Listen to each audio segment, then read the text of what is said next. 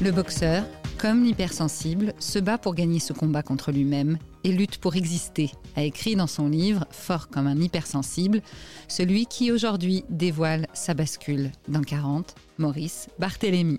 À 40 ans, il sait que c'est la fin de celui qu'il n'était pas.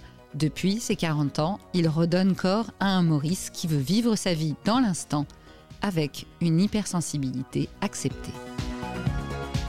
Bienvenue dans 40. Vous l'aurez compris, ces nouveaux épisodes sont la suite logique de ceux de Val et Dans sa grande folie et générosité, Maurice a accepté d'être le faux prêtre d'un faux mariage d'une jeune femme avec elle-même. C'est là que je l'ai rencontré et qu'il m'a dit oui, à moi aussi. Je vous conseille donc d'écouter également les épisodes Val et Ri et de nous retrouver sur notre Instagram doublemonde-du8 podcast où nous avons eu la joie de discuter de tout cela tous ensemble en live.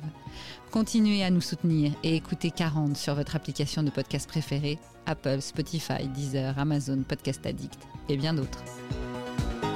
Maurice, première partie. Bonjour, je suis Maurice Barthélémy et j'ai 54 ans. Dans la première partie, je vais plutôt raconter l'homme que j'étais sans savoir qui j'étais. Moi, je suis issu d'une famille euh, très particulière parce que c'était des gens très originaux. Mes parents, c'était ce qu'on appelle des 68 arts, hein, mais vraiment, eux, euh, ils étaient, euh, c'était le pur modèle. C'est-à-dire que j'avais un père qui au départ était euh, diplomate, euh, attaché culturel, euh, gars qui avait fait Sciences Po, qui avait rencontré ma mère à Sciences Po et qui était maître de conférence et qui après a été nommé dans différents pays comme la Colombie, le Maroc, la Bolivie où je suis né en 69. Et ma mère, elle, elle était étudiante à Sciences Po, elle tombe amoureuse de mon père, il se marie, donc elle, elle laisse tomber un peu et elle devient un peu femme de diplomate. Et puis ça dure un certain temps. Ils ont quand même euh, le temps de faire euh, quatre enfants hein, durant cette période-là, c'est-à-dire mes trois sœurs qui sont au-dessus de moi et moi. Donc on, est quatre et, à un certain moment, euh, mon père décide de laisser tomber la diplomatie pour devenir un menuisier. Il rentre en France, on était en poste à, à Rabat à l'époque, et il s'installe en Picardie pour faire une formation professionnelle, tout ce qui est de plus rugueuse, allant dans l'aine, pour devenir menuisier. Il fait ça pendant trois ans. Et après, il s'installe avec un collectif de menuisiers près de Compiègne, dans un petit village qui s'appelle Verberie. Et euh, il devient menuisier, il installe son atelier avec ses potes là-bas. Et ma mère, qui était euh, femme de diplomate, bah, c'était pas une profession, donc elle devient prof d'espagnol dans le lycée euh, du coin. On était la famille de marginaux absolus dans ce village, parce que c'était un village très tradit, picard. Et nous, on était les beatniks du village, quoi. Et je ne vivais pas forcément très bien parce que moi, je rêvais au contraire d'être totalement dans le moule, quoi. Et chaque week-end, c'était l'auberge espagnole à la maison. Mes parents invitaient tous leurs amis de Paris à venir passer le week-end à la maison. Donc c'était une sorte de Woodstock Picard chaque week-end. Et moi, en fait, je ne souhaitais que avoir la paix, quoi, parce que c'était trop pour moi. Il y avait trop de monde, il y avait trop de gens, il y avait trop de sollicitations, il y avait de tout, quoi. Il y avait euh, des artistes euh, sud-américains, il y avait des écrivains, des, il y a même des gens qui sont passés à une époque qui étaient euh, plus ou moins de la bande de Messrine. Enfin, il y avait de tout, quoi. Il y avait de tout qui passait chez moi. Et moi, j'étais là comme un touriste. Et je me disais, quand est-ce que ça va s'arrêter? Parce que je ne souhaitais qu'une chose, c'est qu'on passe inaperçu, qu'on soit vraiment des gens euh, tout à fait comme les autres. Je rêvais, à cette époque-là, d'une vie ultra normale et ultra normée. Et en fait, je cherchais un cadre.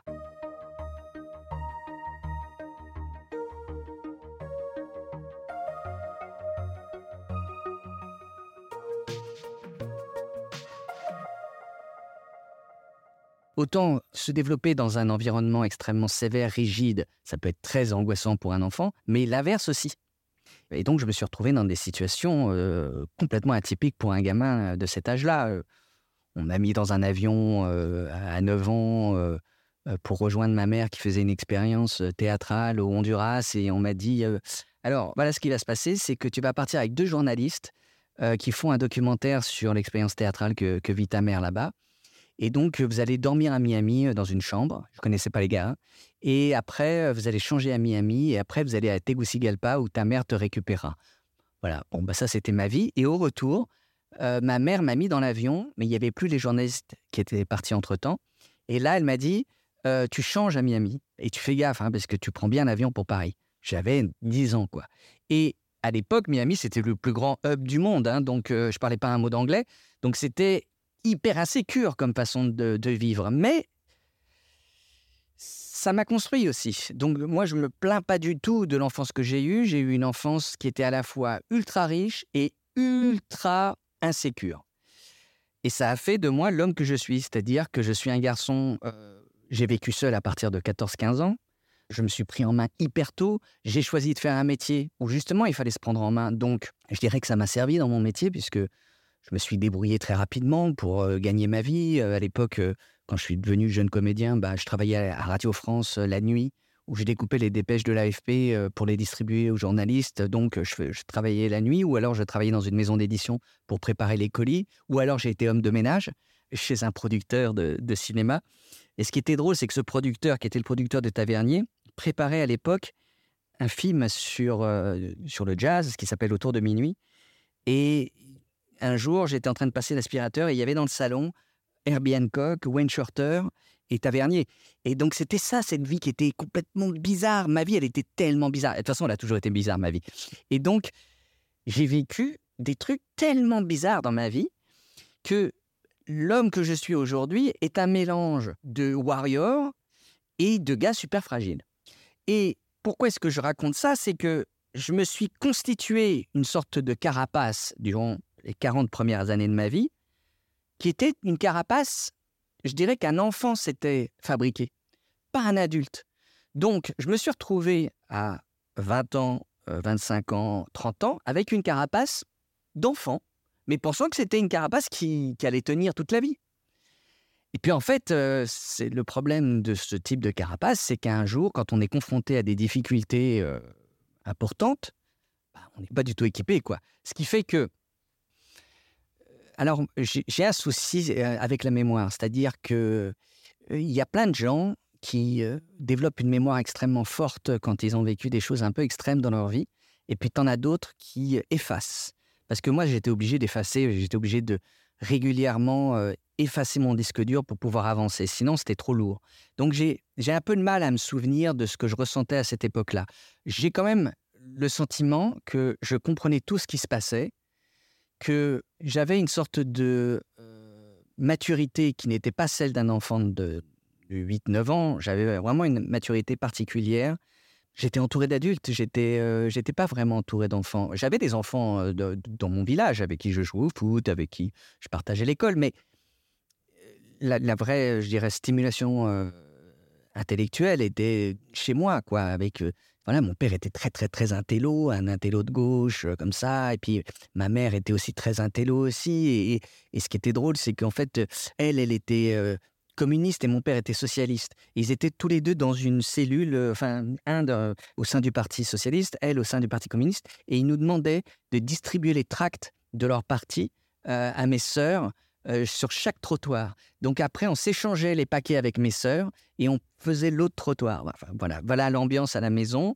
Et ça, ce n'est que 1% de ce qui s'est passé dans cette maison. Bon, bref, tout ça pour dire que j'avais conscience que j'avais une famille qui était atypique, j'avais conscience que euh, ça pouvait être joyeux, j'avais conscience, euh, mais j'étais un enfant qui cherchait la paix, qui cherchait la tranquillité. Et ça, je crois que c'est quelque chose que j'ai compris plus tard par la suite, en découvrant mon hypersensibilité, c'est que en fait, l'hypersensible a besoin de moments de calme, a besoin de moments de repos, a besoin de moments de sécurité, a besoin de moments de où ça souffle. Et moi, je n'avais jamais ça à la maison.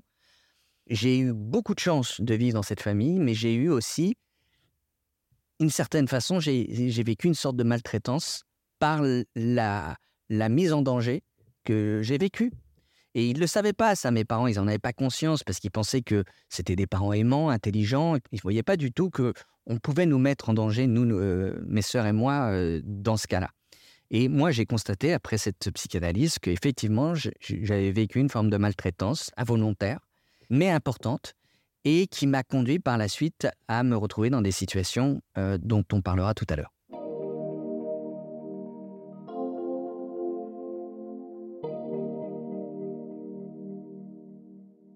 À 15 ans, je comprends que j'ai été malmené et que ça va plus fonctionner comme ça. J'ai conscience qu'il y a un truc qui va pas, mais je le formule pas forcément. Si ce n'est par un ras-le-bol, en fait. C'est-à-dire que moi, j'ai souvent fonctionné en forme de ras-le-bol, c'est-à-dire j'en peux plus, j'arrête.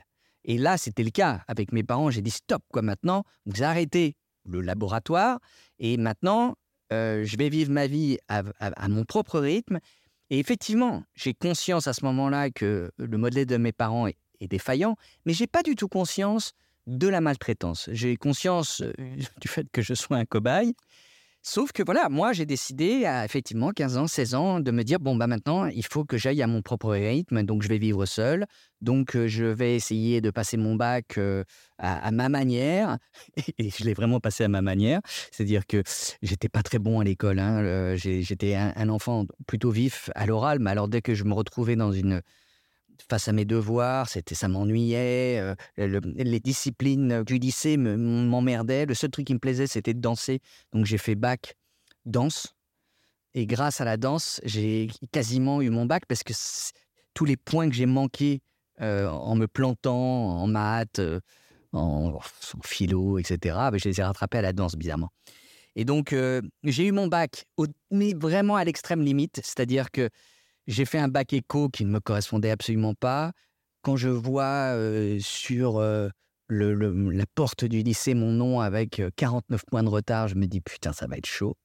Et je les rattrape grâce à un oral assez brillant en, histoire parce que j'étais à l'aise à, l'oral.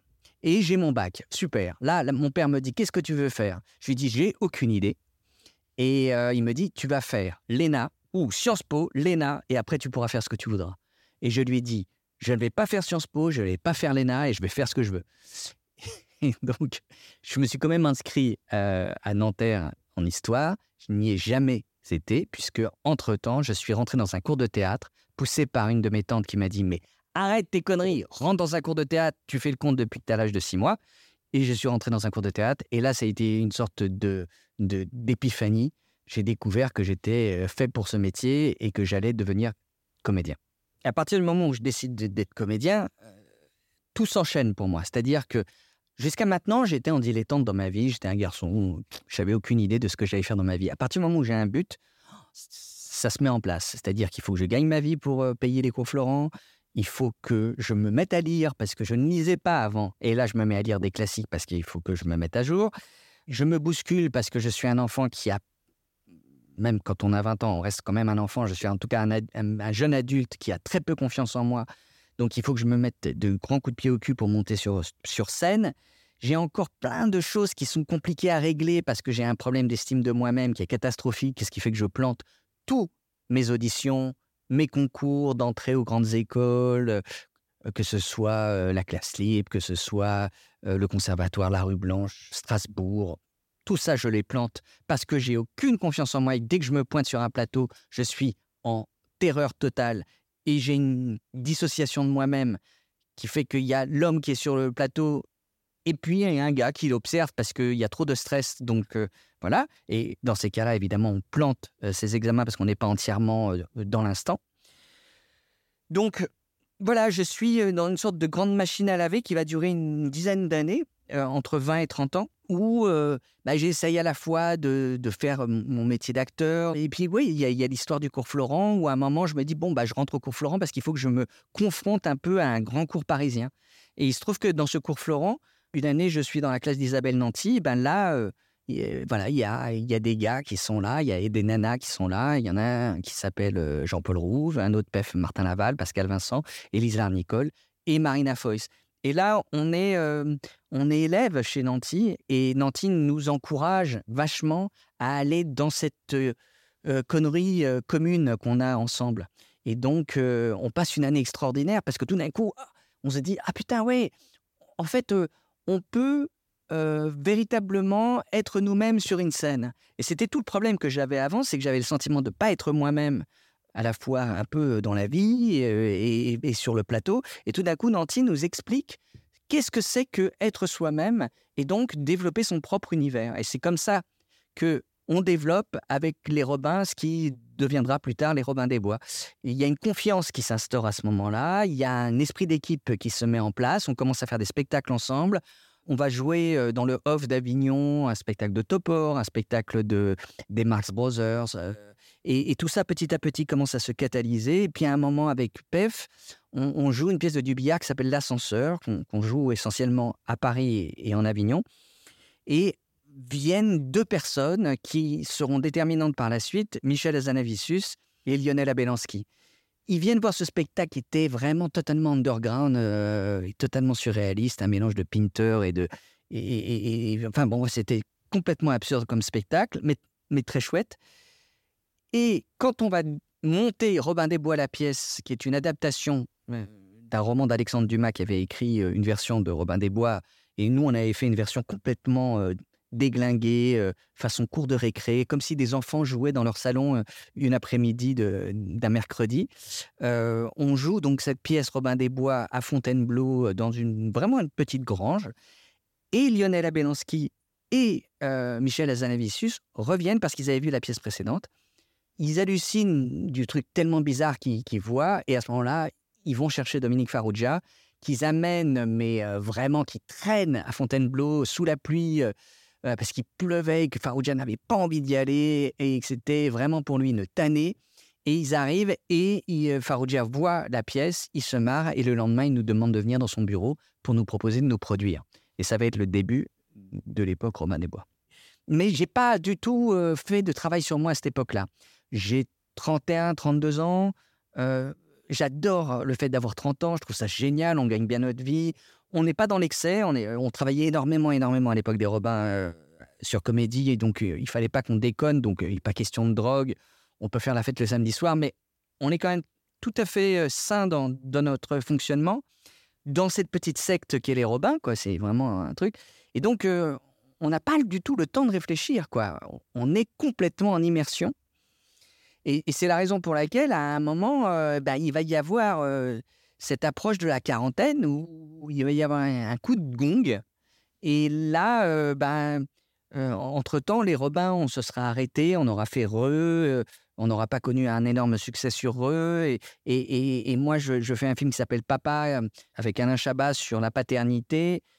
Je, je, deviens père à 35 ans. Donc là, commence à se mettre en place des choses importantes de la vie, autres que des réussites professionnelles je découvre la paternité d'une façon, mais complètement.